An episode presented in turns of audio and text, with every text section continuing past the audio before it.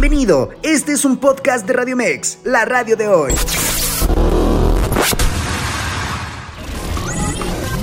Información asertiva con temas del día a día. Esto es Zona de Expertos. Escucha Zona de Expertos, área de psicología. Con la terapeuta Miriam Ponce.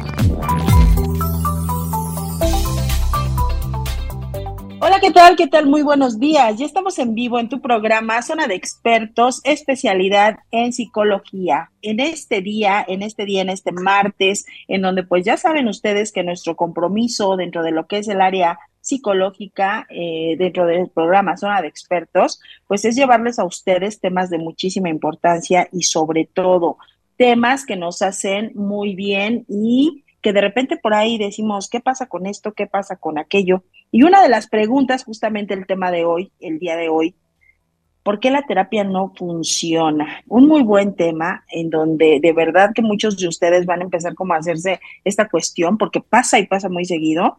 Y pues, ¿quién mejor para hablar de esto? ¿Para quién mejor para hablar de este tema? que nuestro especialista y amigo, también ya especialista de cabecera, es una de expertos, mi querido Hugo Tapia, a quien saludo y le doy cordialmente la bienvenida. Hugo, buenos días, bienvenido. Hola Miriam, ¿qué tal? Muchísimas gracias. Pues nos, nos gusta la controversia, nos gusta lo álgido. sí, definitivamente. Ajá. Bueno, pues sí. Em, la verdad es que tenemos que tocar, como siempre digo, temas que a lo mejor son un poquito incómodos, pero eh, es necesario.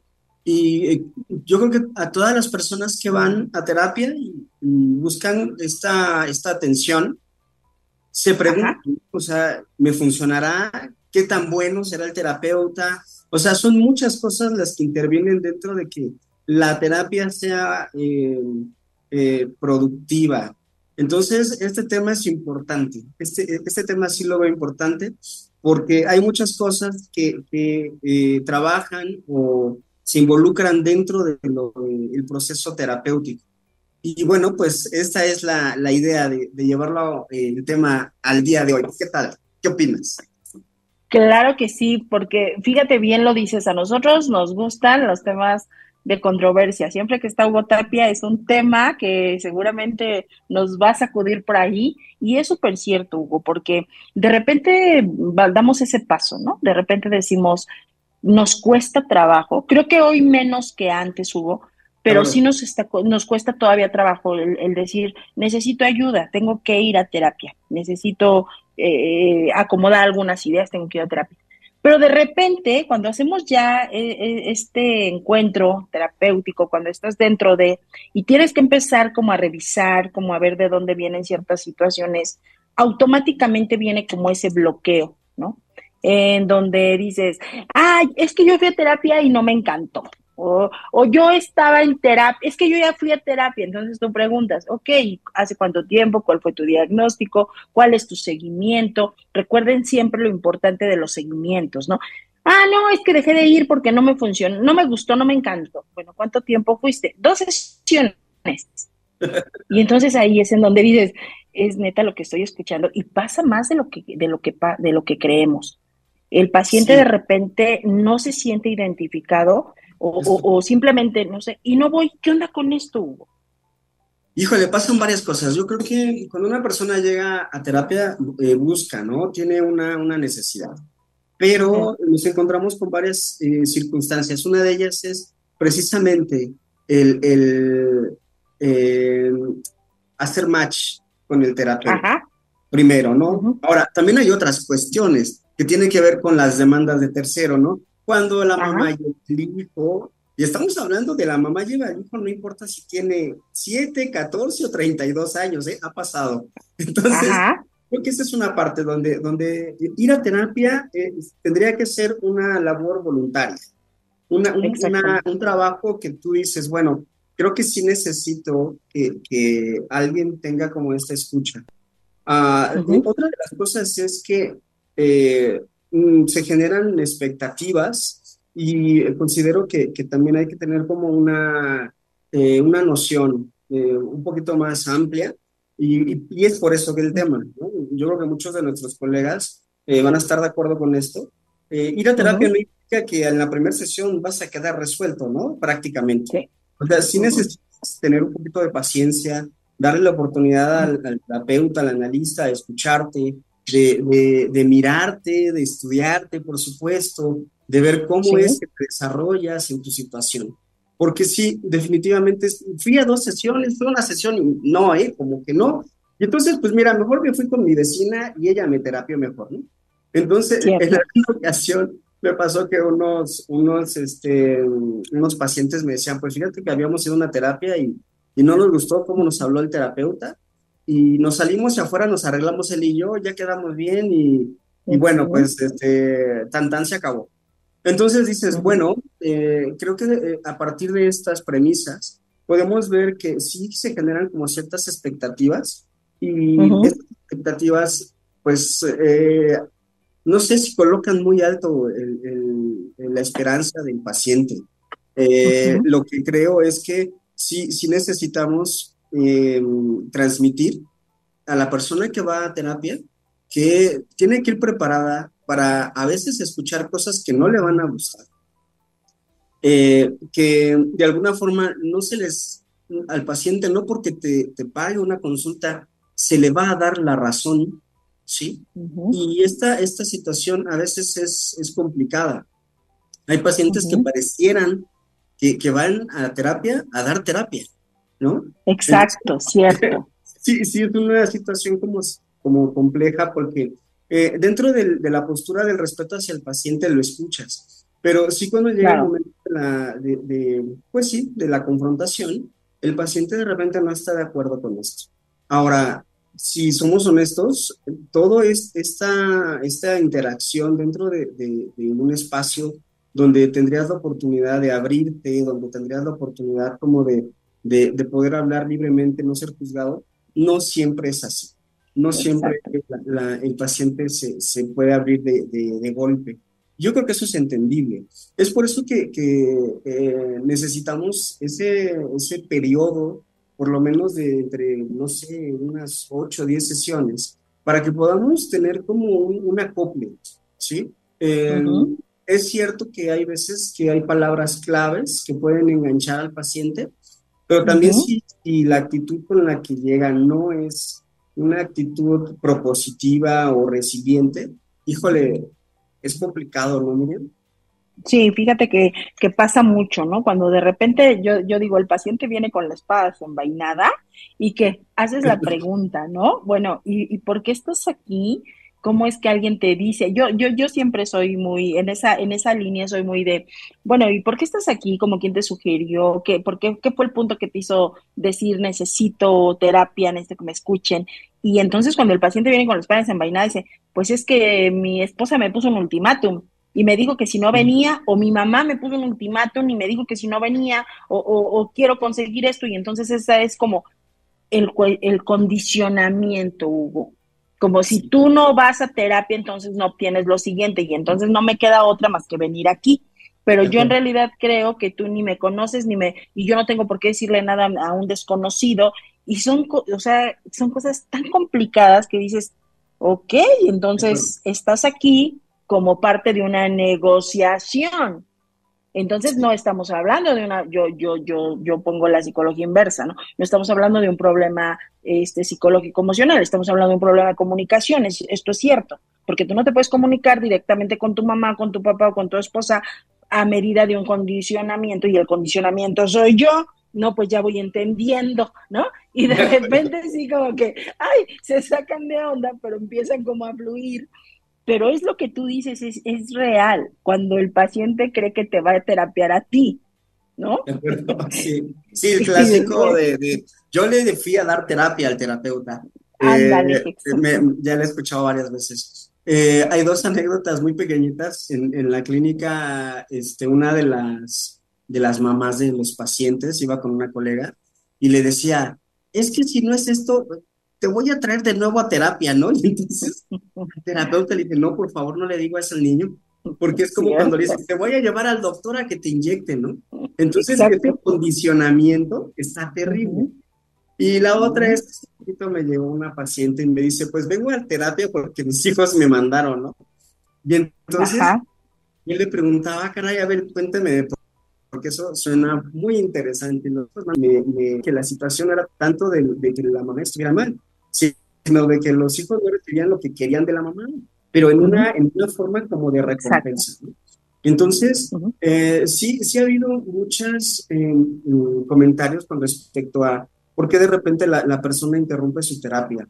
Creo que también hay, hay muchas cosas un poquito ya más, más serias, por decir, eh, cuando el, el, el, paciente no le dice al terapeuta la verdad, ¿no? O sea, cuenta su versión, se cuenta, cuenta toda esta parte que si en un momento dado puede inclusive llegar a victimizarse con la finalidad de no, de no ser este, eh, eh, enjuiciado, que no sea juzgado.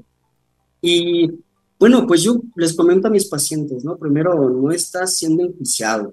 La idea es que tú puedas eh, tener una perspectiva más amplia, como quitar este, toda esta neblina que tienes en tu, dentro de, de, tu cabeza o en tu visión está, está sesgada y que no estás viendo como, como de una manera más más amplia, más neutra, por decirlo.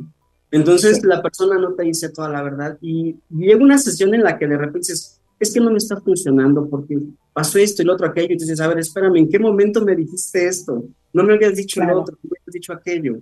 Entonces así yo no, no puedo tener como, como esa, esa parte donde yo no llego hasta allá donde tú estás y no, no puedo ver estas actitudes que a lo mejor tú guardas. ¿no?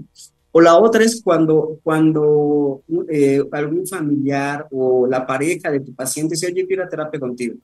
Y de acuerdo aceptas. Y entonces cuando la otra persona empieza a contarte la versión de cómo esa persona lo vive, a ver, no, no, no, no, no, esto es un cambio de, de, radical 180 grados. No, no estoy entendiendo.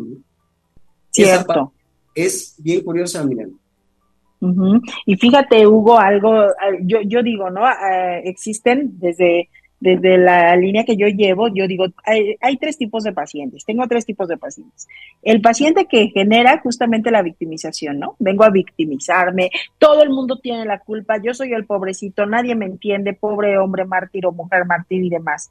El que va realmente a responsabilizarse, ¿no? Aceptar y a decir, yo me equivoqué en esto, hice esto y demás y el que va en la línea del aprendizaje, que obviamente pues estos son los más sencillitos, los que fluyen perfectamente bien, los que ya van a, un cambio drástico en muchas acciones, pero esto es muy real. Cuando escuchas tú eh, los complementos terapéuticos, porque bueno, tienes al paciente como parte central, pero después vienen los roles, ¿no?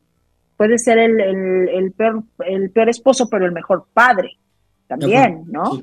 O puede ser viceversa, el, peor padre, pero el mejor, la mejor pareja. Entonces, cuando entran estas alternativas, es entonces en donde todo se vuelve a mover y entonces dices, ¿en qué momento tú no tienes esta visión y, cómo, te, cómo te ha funcionado tantos años venir navegando con la bandera de víctima? Y, y qué, qué, qué absurdo y qué flojera, porque bueno, obviamente no lo dices así, pero de verdad el victimismo es un, yo digo, es un camino largo, muy pesado, es como el camino más, este, pues con muchos tropiezos, con menos entendimiento, eh, esperando que siempre, sí, y esperando siempre que alguien te, te, cale, ¿no?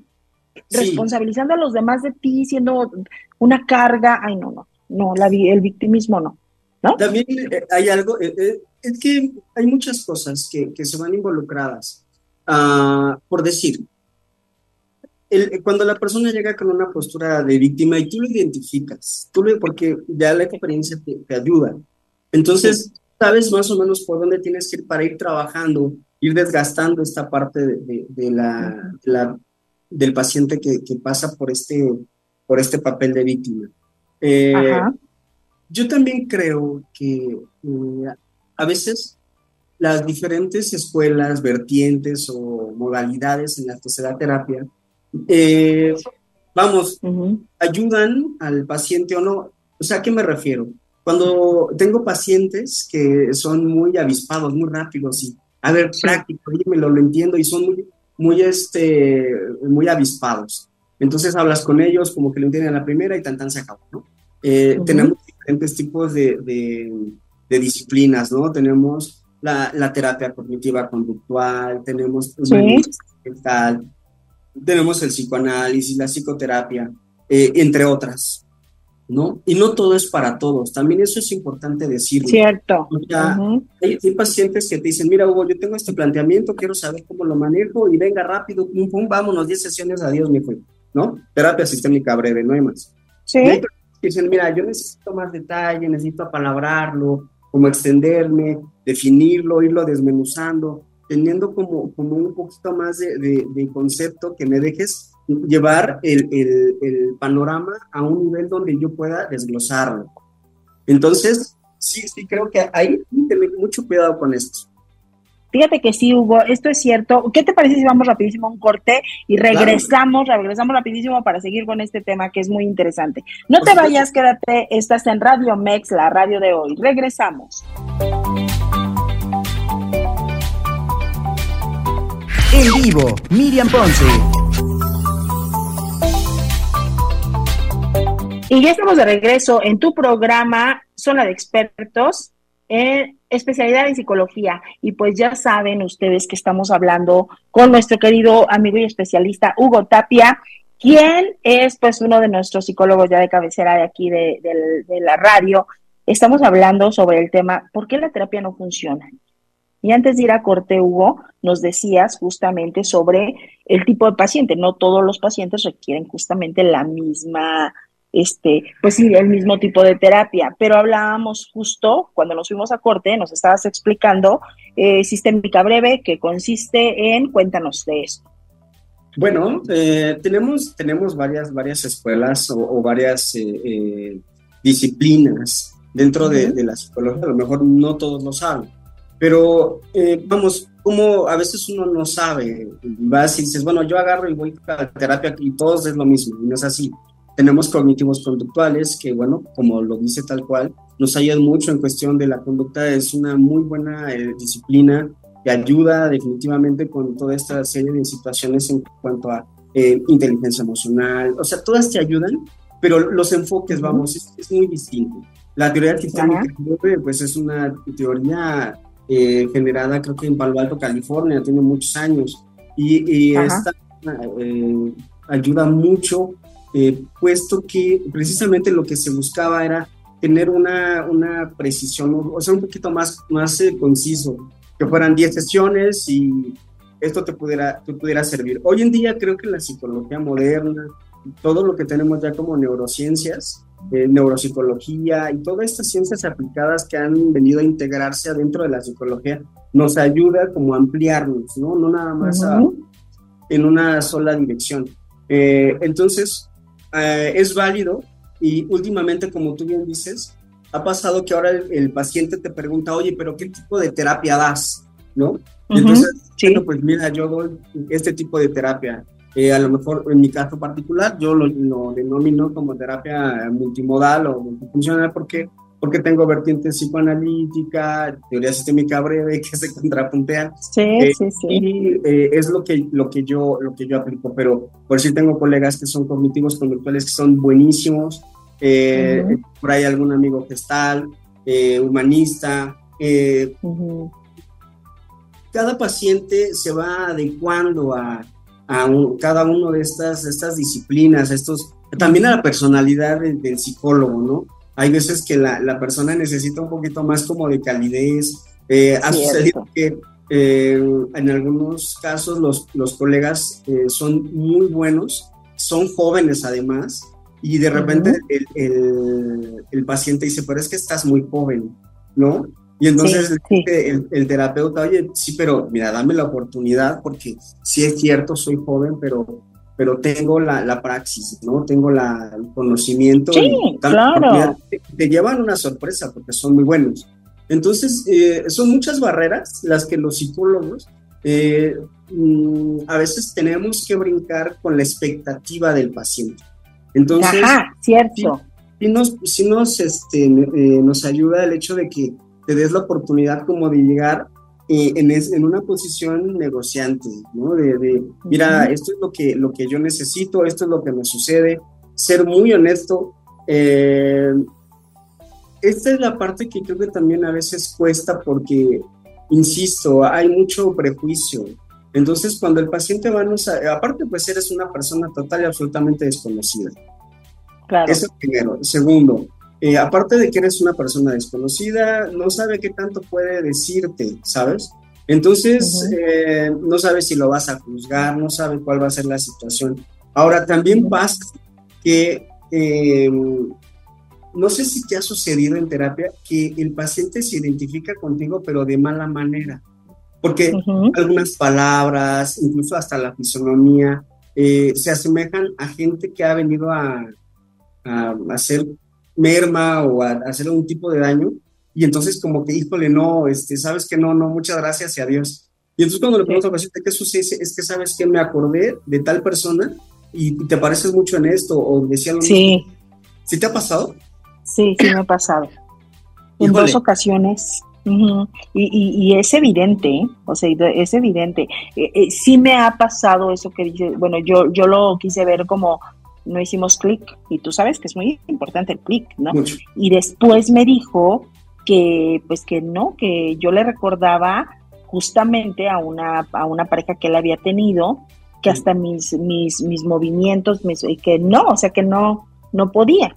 Entonces lo entendí, claro que sí, por supuesto, y hablé, bueno, no hablé con él, sino que dije que era algo muy normal, no se exaltará, pero que no por eso no podría él seguirse tratando, que yo lo iba a canalizar con alguien más y no pasaba absolutamente nada.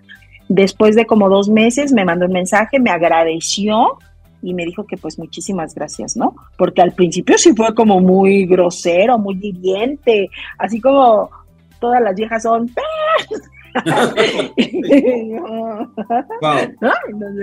cosas así como que, ¿qué onda? Pero sí fue muy notorio, muy, muy, muy, muy fuerte. Eh, fíjate que... ¿Así no? Sí. ¿A ti no te ha pasado? Sí, sí me ha pasado, por supuesto. En alguna ocasión, incluso algún paciente me, decía, es que me, comentó un paciente, es que eh, eh, tuvo un evento traumático difícil y, por decir, la herrería del consultorio, me dijo que era igual que el lugar donde pasó este evento trágico. Entonces, eh, fue, fue, o sea, empezó a sudar y empezó a tener unas actitudes muy a la defensiva. También sabes qué ha pasado que a veces el, en la, la posición del terapeuta, del analista, se llega a confundir con la posición del padre o de la madre, ¿sabes? Ah, cierto, cierto. Muchas veces el paciente te coloca ahí y empieza a ser agresivo, como tú dices. Entonces, cuando tú haces esa separación, cuando tú dices, a ver, espérame, estás portándote de una forma agresiva, y la, parece mentira, pero la, la, persona de manera inconsciente eh, lo, lo está haciendo, pero hasta el momento en que tú le haces ver esta condición o esta, esta postura, empieza a hacer reflexión, ¿no? Y de alguna manera, si lo sabes manejar, puedes hacer catarsis ahí y tratar de trabajarlo para inducirlo hacia, hacia la sanación. Pero mientras en ese inter, si el paciente no es paciente, si, si el paciente de repente se, se, encuentra como en esta desesperación, pues vota la terapia. ¿sí? Cierto. Eh, ahora, creo que también necesitamos eh, hacerle saber a, la gente que creo yo, al menos en mi, por lo menos en mi consulta sí es, eh, uno no debe de enojarse ni molestarse cuando la persona te dice es que creo que no me está funcionando. Pero la gente, este, incluso a veces llega hasta seguir yendo ya como que, híjole, ¿cómo le digo que no me está funcionando? Ajá, también. Eh, eh, hay que decirlo porque tú llevas una, una línea y de repente la, gente no, o sea, tú ves que no avanza, llega un momento en que hasta analista y, paciente se ven estancados, pero el, el, analista no, eh, no encuentra, está buscando las formas, pero de alguna manera se ha generado como esta, esta dinámica donde el terapeuta busca y el, y el paciente niega ¿no? ese acceso. Entonces, eh, sí, es, sí creo que necesitamos que, que, la gente sepa que es importante que lo digan. Oye, no me está funcionando, a ver, a lo mejor no estamos viendo bien, no estamos buscando, o a lo mejor, ¿sabes qué? Creo que este tema ya lo tocamos demasiado. Yo quisiera tocar este otro tema, que, que ahorita es el que me incomoda. O muchas veces tú llevas la inercia y de repente el paciente al final, no, sé si te ha pasado, imagino que sí, dice, ay, ¿sabes qué? Yo quería hablar de este tema, ¿no? Y entonces, uh ok, pues me hubieras dicho desde un principio, a lo mejor por esta sesión no hubiéramos empezado por ahí. Hay pacientes que te lo dicen, que te dicen, oye, a ver, ah, ah, ¿te acuerdas de la sesión pasada? Bueno, dejémoslo ahí, fíjate que me pasó esto. ¿sí? Pero em, nosotros creo que sí, eh, quiero pensar que estamos abiertos a que el paciente pueda también redireccionar, porque en este, en este eh, esquema, dentro de, la familia, cuando tú vas trabajando con ellos, yo digo que cuando tú mueves un engrane, todos los demás automáticamente empiezan a, moverse. Hay unos que les cuesta porque están muy oxidados, pero claro. en, este, en este ejercicio de autoconocimiento hay cosas que se van moviendo y, y, es como tú decías hace rato, ¿no? O sea, a veces tienes que hacerle al, al rapeleo y ir en lo escarpado con, el, con el paciente porque se hace la víctima y sabes que si ahí le dices o lo abordas de manera como muy directa, el paciente se va. Y el paciente te dice es que estás siendo muy agresivo. Eh, yo por lo general suelo eh, acotar en un principio que mi terapia suele ser a veces muy confrontativa, pero esto tiene una connotación de que tengamos como, como la, la postura de, de poderlos cuestionar y reflexionar a partir de lo que se está hablando y también que hay una, debería o podría haber una disposición para que tú analices lo que estás trabajando en terapia. Yo, yo lo digo, siempre lo diré, la terapia no dura 45, 50 minutos. La terapia dura cuando sales del consultorio y hasta que regresas. Hasta que regresas. Y que, ya te cayó todo el 20 y de repente me ha pasado que me, me llama el paciente y me dice, ya, ya entendí lo que me dijiste. O sea, me pasó esto y esto y esto y no lo había captado y me había ido enojado y me hiciste enojar. Y, ya cuando me cayó el 20 dije, no lo había entendido. ¿No? Había una paciente que cada vez que se iba, y Miriam me decía, te odio, de verdad, te odio, porque me dices cosas que me hacen enfurecer, pero no te puedo debatir porque alcanzo a mirar, ¿no? Que hay algo que no he trabajado. Y entonces cuando regresaba me decía, bueno, no, no había tenido la capacidad de, de, de detenerme a pensarlo pero ya que ahorita me estoy dando el tiempo, me doy cuenta de esto, ¿no? Y entonces con funciona eso, eh, ya puedes hacer un, trabajo, pues es propio, porque al final uno como terapeuta la finalidad no es hacerlo sufrir, sino es poder eh, tirar este velo que no te da la oportunidad de, darte como este panorama que, que, te pues que te está perjudicando, que está perjudicando a la familia. Y esto, esto creo que de las cosas que, que, también a veces no se platican en terapia.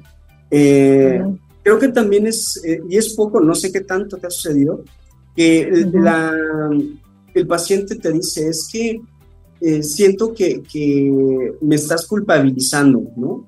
Se siente como esta, esta inercia donde yo creo que tú me estás viendo como el culpable y nada más siento que, que me estás, me estás atizando a mí. Y de alguna forma creo que también tiene que ver con cómo la, la sociedad ha ido adoptando ciertos términos psicológicos, no para ayudar, sino para hacer daño. Entonces, cuando claro. terapia, esta, estos términos han sido, pues sí, prostituidos de mala manera y que evitan que tengan la profundidad que necesitan o que deben o que pudieran tener. ¿No, miren? Fíjate, Hugo, es cierto, totalmente. Tengo aquí una pregunta que nos están haciendo uh, Maricruz López desde Sacramento, California, que anda por allá, y nos dice, ¿qué consejo le puedes dar a las personas que dicen, ¿para qué le cuento mis problemas a un extraño? Mejor me los guardo. Híjole, esa es una muy buena pregunta. Eh, necesitamos una, válvula, necesitamos el, simple proceso cognitivo de, comentar lo que te pasa, te ayuda a entender mejor lo que te está pasando. Eh, el hecho de que sea un desconocido puede, tiene, puede ser como dos, dos, este, dos situaciones como antagónicas. El hecho de que no te conozca no va a generar un juicio, ¿sí? Y eh, de alguna manera puedes tener un, pues, un comentario un poco más neutro. Ahora, también el hecho de que no te conozca puede ser que no digas la verdad. Y cuando tú no dices la verdad, no vas a llegar al, punto que deberías de recibir, esta retroalimentación que deberías de recibir. ¿Por qué? Porque en ese momento la, opinión del analista o del terapeuta está basada en una superficialidad, no está yendo a fondo. Entonces no te va a ayudar. E, entonces mi pregunta sería, ¿qué es realmente lo que necesitas de terapeuta? Si tú dices, ¿por, qué, ¿por qué no mejor me lo callo? Bueno, pues porque precisamente el callarlo te ha hecho mal y por eso no estás avanzando. Si tú hoy entiendes que has callado porque no sabes en quién confiar, quiere decir que tu entorno o es muy hostil o no hay personas en las que puedas confiar. Y la otra es, date la oportunidad en terapia de escucharte, porque el, terapeuta no es el experto en tu vida, lo eres tú. Entonces, cuando tú llegas a la terapia y platicas, el terapeuta te acompañará, irá haciendo observaciones y acotaciones que te ayuden a descifrar, ¿sí? Freud hablaba mucho de esto, ¿no? De las cifras. Entonces, primero para después descifrar. Entonces, cuando tú vas acompañando al paciente y dices, oye, ¿ya te diste cuenta de esto? ¿Ya te diste cuenta de esto otro? Y entonces el paciente de repente entra, entra como, como en un tanque de oxígeno y entonces es boom, ¿no? Todo lo que no me... Entonces yo creo que es ese punto, Miriam. Eh, no es el hecho de que mejor me lo guardo. Yo creo que el puro proceso cognitivo. Entonces yo, yo le diría, date la oportunidad de escucharte en terapia. Eso es lo que yo diría. Exacto, y, Maricruz que nos estás escuchando, es que es real, a veces muchas personas dicen, no, yo no, esto es lo que hablábamos al inicio, yo no le voy a contar mi vida a un extraño. Otro, otro punto, la expectativa del paciente, ya lo hablamos, pero también a veces la expectativa de los padres del paciente, de los pacientes. Por ejemplo, yo tengo en consultorio, tengo una persona que, que me ayuda, que trabaja conmigo, que y él es muy joven, él no es que apenas acabe de, recibir, pero a final de cuentas es un, un, hombre muy joven, pero él tiene la especialidad en adicciones. Entonces sabe su tema perfectamente bien y me encanta. Y generalmente, Hugo, esto, este, estos pacientes que hoy están en esta línea de, de abusos, de, de normalizar tantos tipos de sustancias que se meten y que de repente él, él tiene esa especialidad de conocer, saber sintomatología, demás, porque aparte tú sabes que este tipo de pacientes tienden a mentir muchísimo.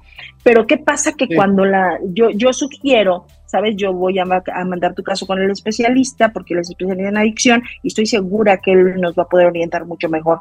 Y entonces los papás fascinados, pero cuando llegan y, ven que es una, una persona muy joven, y digo muy joven, 25 años, entonces dicen, es que creo que no le va a ayudar porque está muy chavo y, y, es que mi hijo también está muy chavo, entonces la verdad yo prefiero que lo veas, ¿no? Y así de, pero yo no tengo la experiencia que él tiene, yo no tengo la especialidad que él tiene y definitivamente si está aquí, si lo estamos recomendando y es parte de nosotros, es por eso, pero sí pasa, Hugo. Y entonces abandonan la terapia Sí. Fíjate, ¿eh? qué importante. Abandonan la terapia porque no fuiste tú, que ellos ganaron una expectativa contigo, pero tampoco están entendiendo que tú estás siendo honesta y que tú no tienes ese conocimiento o ese encuadre mejor que puede tener el especialista, ¿no?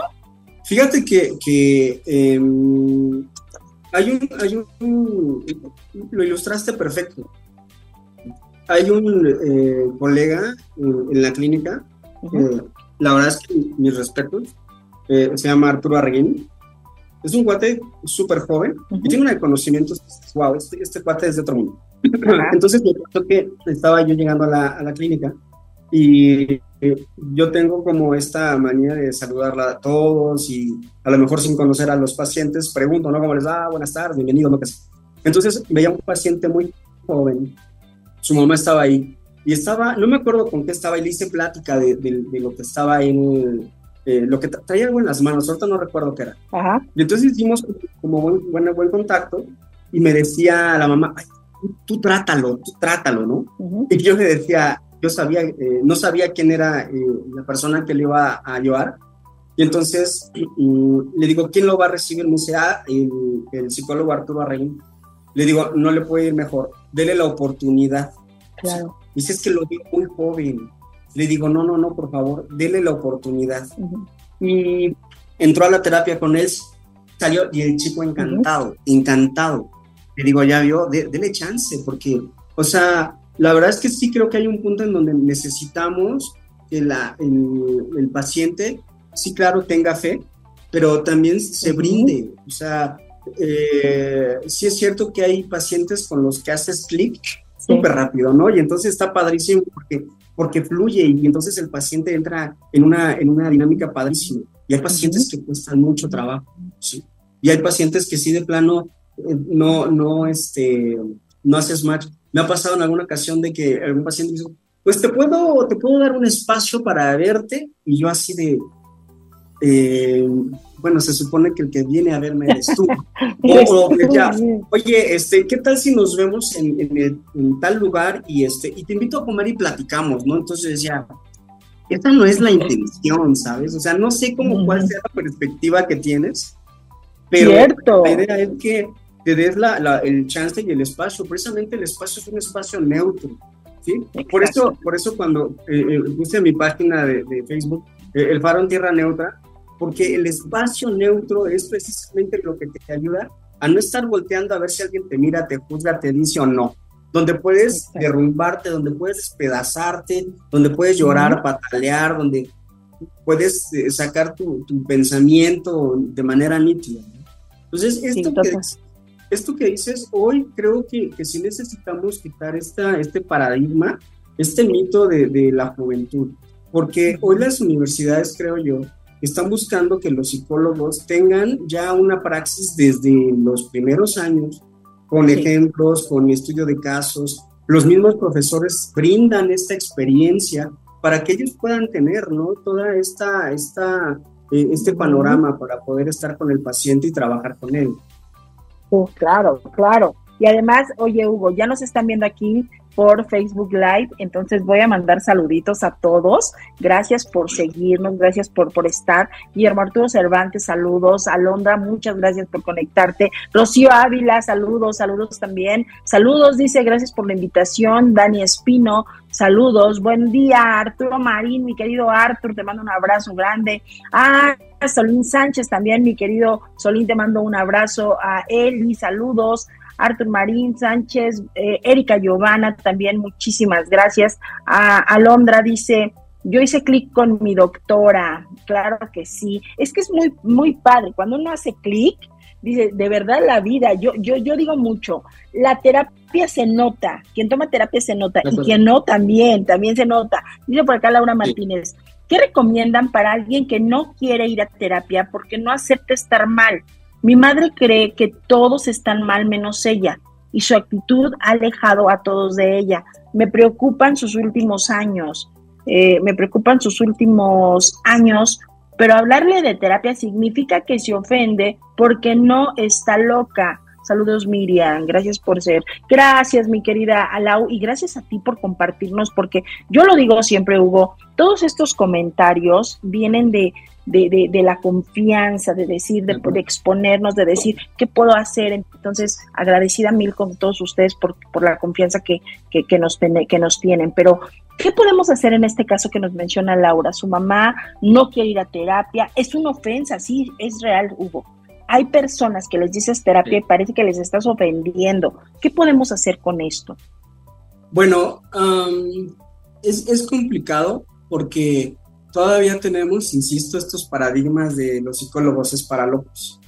Eh, últimamente he visto muchas, eh, muchas frases, ¿no? Que te dice que ir a terapia no es, no es para locos, sino es para gente que se pueden hacer cargo o se quieren hacer cargo de sus emociones. De sí, mismos. Entonces, eh, considero también que una forma de ir acercando a la gente, hoy tenemos mucho, tenemos mucho, muchos recursos tenemos podcast, tenemos este, canales en YouTube. Entonces, a lo mejor ahí lo que se tiene que hacer, en algún caso eh, eh, lo he dicho, acercar a la gente a través de los podcasts, ¿no? Donde la gente puede, no vaya a terapia, pero escuche a alguien que te dice, ah, claro, claro, eso me pasa y lo identifico, ¿no? Eh, me decía el otro día una paciente, fíjate que yo le, le, le mando podcast a mi novio y se enoja. Y le digo, ¿por qué? Me dice, porque es que eh, él dice que, lo que yo le mando es por conveniencia, ¿no? Porque es lo que ella siente. Pero le digo, bueno, lo que, lo que pudieras hacer es eh, escúchalos con él, ¿no? Ya no, lo ya no le mandes, ahora invítalo y escúchalo con él. Y entonces ahí pueden hacer debate inclusive, ¿no? Pueden eh, claro. ideas. Y yo creo que ahorita estas herramientas tenemos que ocuparlas.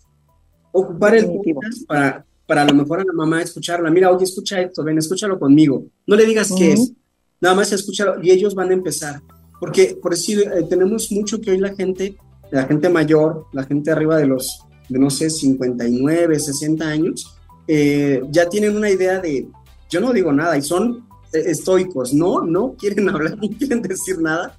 Y este, acercarlos como con estas herramientas, oye, mira, escuchas conmigo, y entonces, así como escuchan política o un montón de cosas que, que de repente son como muy asiduos, ¿no? A escuchar, eh, entonces ahora puedes hacerlo con esta forma, oye, ven, escucha esto conmigo. Y entonces a lo mejor ahí va a decir, no, no, este cuate está mal, ¿qué le pasa? O no sé, pero ya hay una interacción. Y así como, como sí, adelante, sí, miren.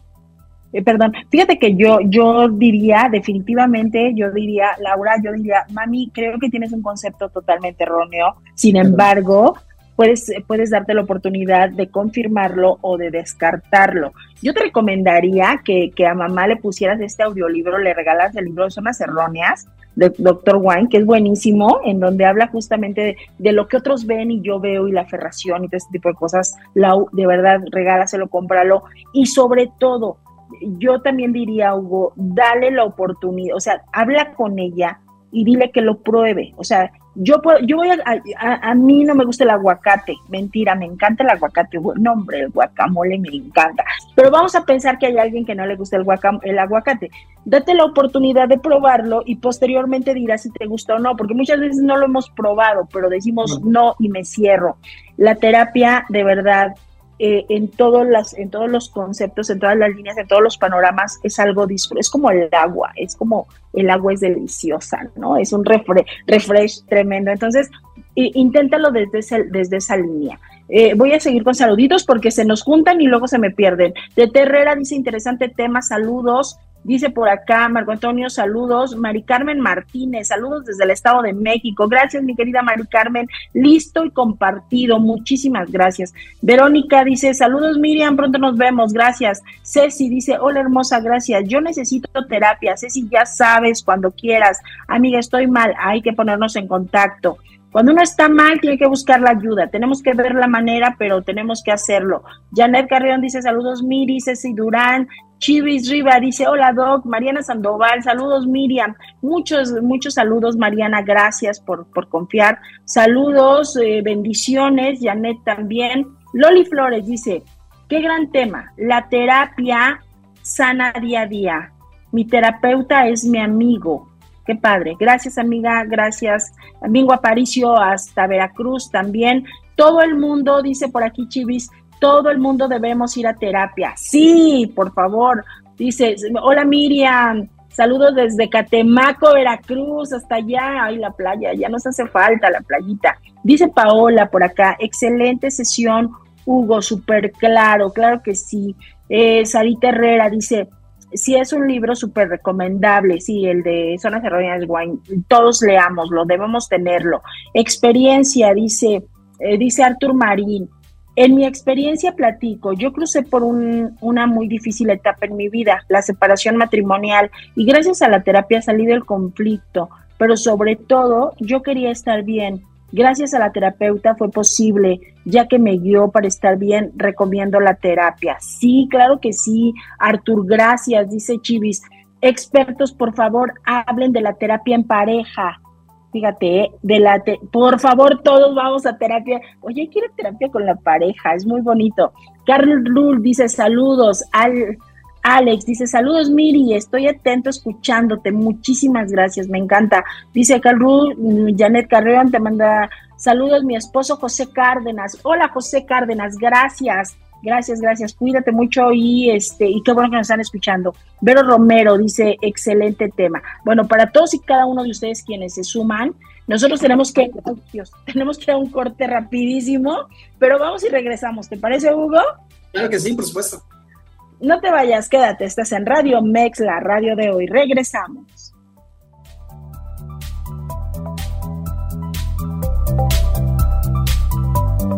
En vivo, Miriam Ponce.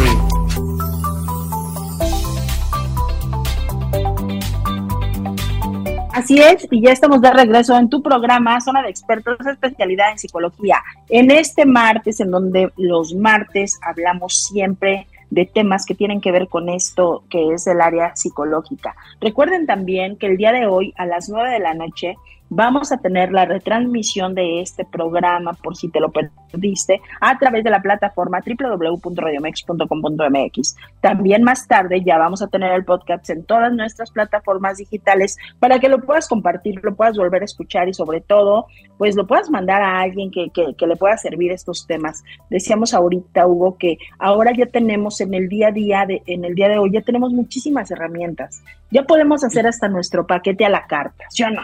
O sea, ya podemos decir, este, ah, yo quiero esto, esto. Entonces empezamos a armar, porque yo digo mucho, nuestra historia, nuestra vida, nuestra responsabilidad, nuestro compromiso es personal. Y tú vas a ir poniendo yo que sí, que no y que nunca, ¿no? Entonces, en esta fuente, en esta alternativa, pues ya podemos decir, ah, bueno, está bien, voy a escuchar esto, voy a escuchar lo otro, y vamos nosotros sacando y viendo qué es lo que mejor nos va generando, ¿no? Mejor nos está, está, está, generando. Saludos a mi querido Alexis Pacheco, te mandamos un abrazo a todos quienes ya nos están siguiendo a través de Facebook Live. Hugo, ¿por qué la terapia no funciona? Ese es el tema. Ya hemos dado, ya hemos dicho muchas cosas, ya pusimos casos, ya vimos, ya esto, expectativas, este, de repente la parte eh, de confrontación no nos gusta mucho, pero para resumir y para, para en, esta, en esta parte final, ¿por qué la terapia dice no me está funcionando? Bueno, eh, insisto, creo que eh, mucho la actitud, mucho eh, la expectativa. Considero que siempre digo que una buenas relaciones implican pláticas incómodas y la terapia es una constante, porque eh, no es fácil escuchar eh, y menos darse cuenta o que te ayuden a darte cuenta que no has actuado de una forma asertiva. Ojo, no digo bien, no digo positivo, sino asertivo, ¿no? Eh, la terapia, la terapia está asignada o designada a encauzar la, terapia es una, es una herramienta, la terapia no es una vacuna que te dice que te va a durar para siempre y te va a ser inmune. En realidad, la, terapia te ayuda a generar una herramienta que tú vas a ir modificando con el tiempo, con tu acervo, con tu experiencia, y que la vas a ir eh, modificando o adaptando a tus problemas. Es cierto que no siempre es eficaz o estas herramientas llegan a romperse. Y es por eso que les digo a los pacientes, o sea, tú te, te puedes, puedes ir a terapia, te pueden dar de alta, y regresas a terapia, pero por algo distinto. O sea, es saber que vamos a cometer y seguiremos cometiendo errores. No somos infalibles. La calidad del ser humano es equivocarse. y es algo que necesitamos como tener muy en cuenta. Eh, denle tiempo al terapeuta. También es un ser humano y necesita claro. a, conocer, a tener un, panorama que, que, no es fácil. No es fácil, por decir, si hablamos que que la persona tiene 30 años, no es fácil resumir 30 años en una hora. Entonces, dense la oportunidad de que, de, que el psicólogo, el terapeuta, tenga esta posibilidad de, ir eh, conociendo este, este panorama tan amplio, ¿sí? Es como, es como querer correr eh, un maratón en un segundo, ¿no? O sea, no, no se puede. ¿No? O es como, como ir a, buscar un, ir a un terreno y querer conocerlo en 30 segundos, pues te vas a perder lo mejor, ¿no? Es con Definitivamente. Además, Hugo, fíjate, importantísimo, la terapia es un proceso. Cuando una persona entra a terapia, se le da el nombre de paciente. Entonces, tienes que ser paciente al proceso que vas a vivir, porque el terapeuta te va a dar las herramientas justamente para ese caminar. Muchas veces pasa que el paciente sabe cuál es la problemática, pero no la quiere hablar. Entonces llega a terapia esperando o, o, enjuiciando qué tan bueno eres cuando tú detectas su problemática, ¿no? Pasa, o sea, como que de repente dice, ah, ah, voy a ver, no le voy a decir nada. Yo digo, perdón, no, paciencia. digo, no soy adivina, tengo muy buenas habilidades, pero no soy adivina. Sin embargo, no tenemos estas herramientas que son tan, tan, tan maravillosas como las proyectivas y evidentemente desde la primer proyectiva sabes más o menos en dónde está el dolorcito, la soledad, la dependencia, no sé, este tipo de situaciones, y de, repente dice, esto no lo quiero tratar, y tú, ok, no lo, vas a querer, no lo quieres tratar hoy. Yo digo, me parece bien que no quieras tratarlo hoy, pero en algún punto lo vamos a tener que tratar porque creo que es importante. Sin embargo, eres tú quien va a generar esto. yo digo, nos podemos permitir todo, todo, pero no nos podemos permitir estancarnos, ni tú como paciente, ni yo como terapeuta. Así es de que nos agarramos de la mano y tú me dices en qué momento estamos listos para continuar.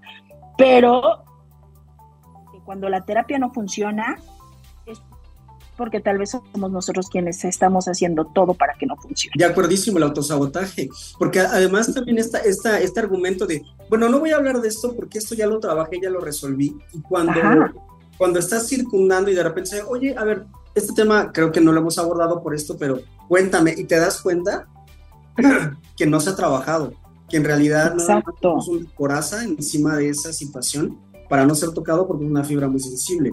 Pero es, es muy común también que en dado caso el, paciente eh, se sabotea hasta en la terapia, ¿sí? Sí, claro. En donde dices, es que no, no, a ver, algo que no me está checando acá, pero, pero él no, no quiere ir para allá, es como, como estar jalándolo, pero es que mira, esta parte es la que no estás, no estás apalabrando y no, no, no sirve si no, vamos, es como querer hacer un pastel sin huevo, entonces, entonces este, necesito, ¿sabes? O sea, es parte de la sí, claro. y necesitas llevarlo ahí.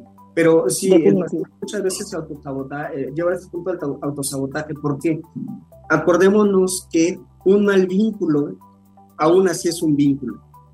Y hay gente Exacto. que busca no terminar ese vínculo precisamente porque es lo único que tiene y por eso no quiere trabajarlo. ¿sí? Esa parte es muy importante. Es cierto, y al final de cuentas está y a final de cuentas Hugo está ahí, a final de cuentas está Equimo Salvador Andrade, dice, buen día, excelente tema, gracias, gracias hasta Aeroméxico, mi querido ingeniero, gracias Leti Arenas, buenos días Miriam, excelente tema, muchísimas gracias, a Carla Martínez, gracias Carlita que nos estás viendo, a Marco Antonio también, a Juan Adriana también, Juan Adrián Rubio, muchas gracias que nos ven. Y vamos a generar esto, vamos a, a decir ya casi en la recta final, mi querido Hugo, antes de decir en dónde te encontramos y qué traes de nuevo para, para, esta parte terapéutica, dense la oportunidad de ir a terapia.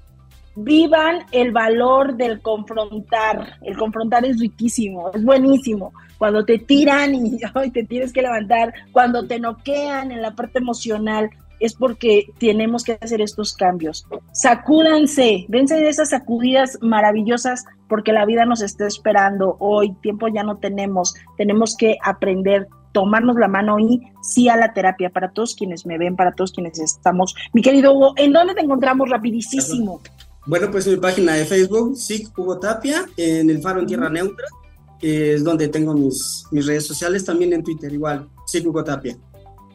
Mi querido Hugo, como siempre, para mí es un placer. Me encanta siempre que, que, tomamos estos temas. Nos vemos pronto. Muchísimas gracias. Y gracias a todos ustedes quienes nos acompañaron. Les deseamos lo mejor, una semana extraordinaria. Y nos escribimos y nos vemos la próxima. Eliud, rapidísimo. La terapia es un acompañamiento, es un camino lleno de dificultades y miedos. Y el terapeuta es el apoyo como un experto de caminos difíciles. Claro que sí, mi querido Eliud. Muchísimas gracias y nos vamos. Hugo, nos vemos. Muchísimas gracias. Bye bye. Quédense, eh, quédense todos en Radio Mex, la radio de hoy. Vero Romero te doy el comentario. Un abrazo, hasta luego.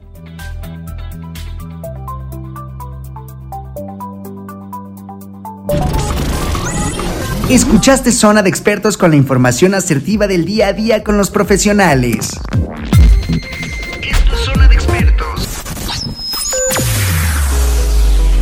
Escúchanos las 24 horas del día, los 365 días del año por www.radiomex.com.mx. Gracias por acompañarnos. Esto fue un podcast de Radiomex, la radio de hoy.